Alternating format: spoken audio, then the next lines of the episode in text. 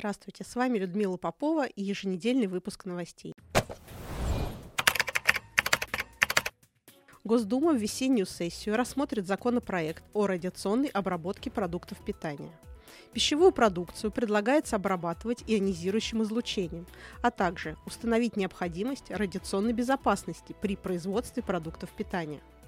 Автор инициативы – депутат от КПРФ Владимир Кашин – он уверяет, что радиация поможет победить паразитов, патогенные организмы и продлить срок хранения продуктов. Остается только удивляться, как до сих пор мы справлялись с хранением продуктов без всякой радиации. А также возникает резонный вопрос, что станет с населением России после такой обработки? Ведь граждане и так вымирают темпами военного времени. В 2021 году смертность почти достигла цифры в 2,5 миллиона человек – в 2020 году умерло 2 миллиона 124 тысячи. Из них от ковида умерло не так много, 144 тысячи человек, а от сердечно-сосудистых заболеваний в 7 раз больше, 945 тысяч, от рака 290 тысяч. Такая смертность – это следствие некачественного питания и недофинансирования медицины – Хочется спросить, так в чьих интересах работают наши депутаты? В интересах народа или в интересах западных колонизаторов, которые давно уже хотят видеть нашу территорию зачищенной от населения?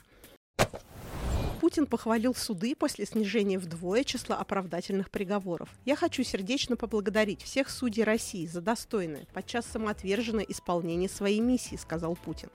При этом доля оправдательных приговоров в судах упала до нового многолетнего минимума. Всего лишь 22%. Это примерно в 10 раз меньше, чем в страшные сталинские времена. Таким образом, шанс быть оправданным в суде 1 к 456, что в 12 раз ниже, чем вероятность выиграть в рулетку 1 к 37.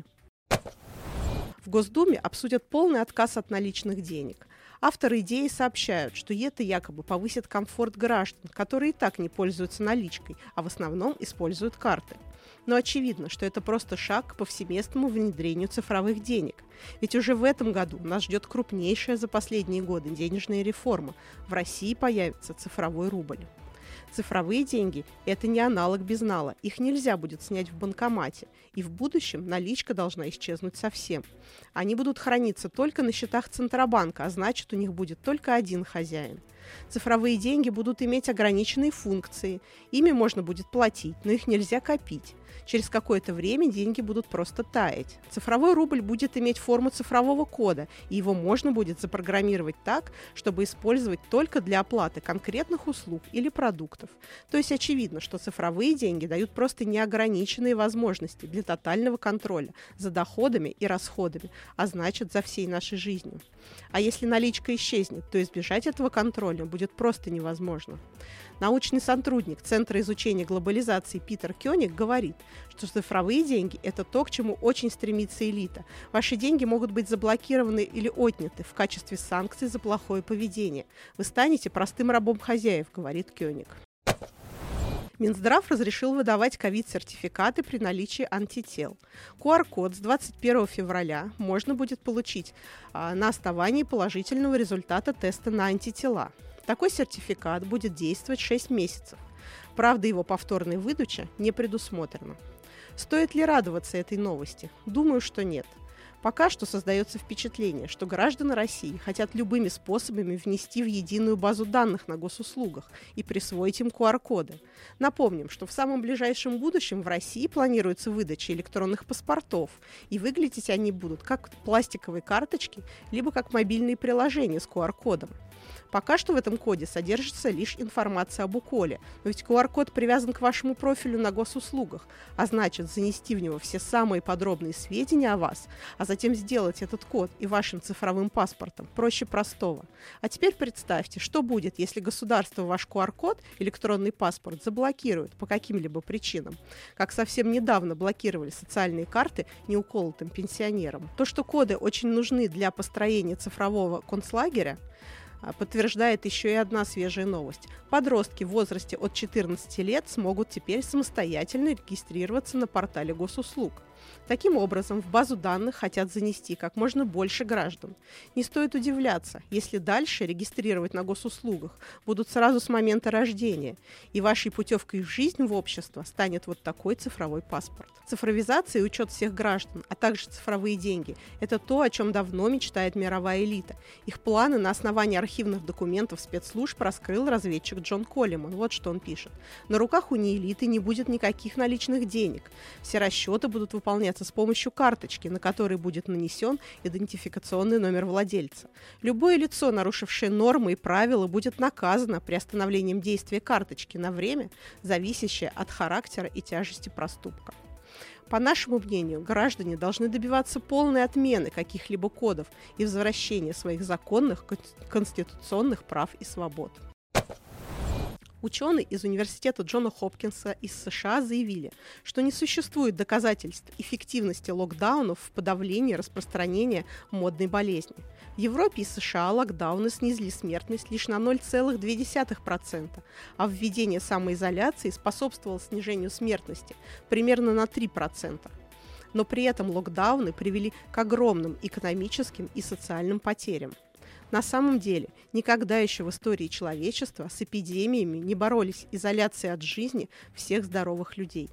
Во все времена в карантины помещали заболевших. Об этом говорят медицинские нормы. Об этом же давно говорят честные и независимые врачи.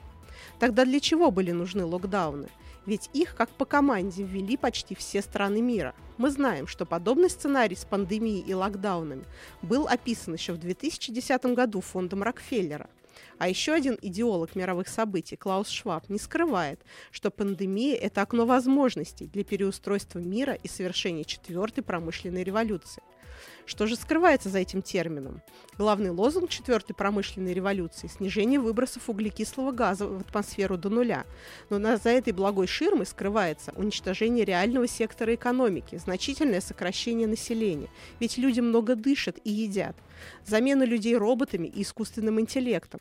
Получается, что за ширмой забота о нашем здоровье и спасение от болезней сильные мира сего просто строят на планете свой новый мировой порядок, и к медицине все принимаемые меры на самом деле не имеют отношения очень серьезно нагнетается угроза войны. Западные СМИ одновременно опубликовали на первых полосах кричащие заголовки «48 часов до войны». СМИ уговаривают народы согласиться на войну и принять ее как неизбежность. Придумали даже план нападения России на Украину, который описали со всеми подробностями. Издание Bloomberg пошло на откровенную провокацию, выпустило материал с заголовком, что Россия уже вторглась в Украину. Потом было опубликовано опровержение, но понятно, что это было сделано для нагнетения паники. Очевидно, что война очень нужна и выгодна мировой элите, но совершенно не нужна простому народу ни в России, ни на Украине, ни на Западе. Народам делить нечего, но политики упорно ведут нас на кровавую бойню. Но ведь и мы сами виноваты в этой ситуации. Мы много лет махали рукой на дела страны, не лезли в политику и занимались только своей работой и семьей. А тем временем политики подвели нас к реальной угрозе Третьей мировой войны. Так давайте не дадим им ни единого шанса сделать это. Высказывайте открыто свое мнение. Говорите, что народ России не хочет войны. Объединяйтесь с единомышленниками и проводите совместные антивоенные акции. По Конституции именно мы, народ, являемся единственным источником власти в своей стране. И для того, чтобы сделать эту власть реальную, стройте систему народных советов вместе с Общенародным союзом Возрождения России. Это совершенно законные органы местного самоуправления которые способны решать политические вопросы в интересах народа. Оставаться в стороне и махать рукой на политику уже просто опасно для жизни. Пришло время каждому из нас вставать на защиту своей страны. Это были новости недели. Оставайтесь с нами, подписывайтесь на канал Разоблачено.